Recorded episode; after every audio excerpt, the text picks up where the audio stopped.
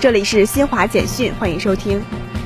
北京2022年冬奥会和冬残奥会主媒体中心自1月24号起正式进入赛事运行，24小时为全球注册平面媒体和转播商提供精准服务。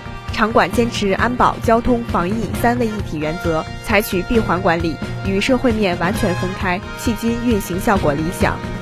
记者从陕西省卫生健康委员会获悉，二月五号零时至二十四时，陕西省报告无新增新冠肺炎本土确诊病例、疑似病例、无症状感染者，本土确诊病例治愈出院七例。至此，陕西本轮疫情本土确诊病例已全部治愈出院。来自中国国家铁路集团有限公司的数据显示。春运首日至二月五号，全国铁路共发送旅客超过一亿人次，达到一万零五百八十七万人次。二月六号，全国铁路预计发送旅客八百九十万人次。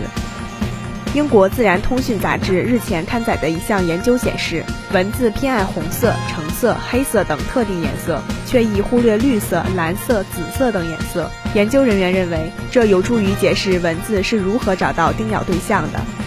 以上由新华社记者为您报道。